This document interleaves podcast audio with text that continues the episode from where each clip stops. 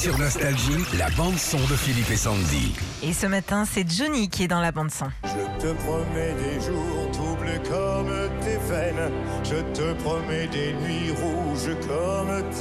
Après le succès du premier album symphonique, c'est aujourd'hui que sort Johnny Acte 2, un second album posthume avec dedans 11 chansons de Johnny, toutes réorchestrées, une nouvelle fois en version symphonique par Yvan Cassard. Alors on retrouve dedans évidemment des classiques du taulier, là c'est Je te promets, mais il y a aussi les portes du pénitencier.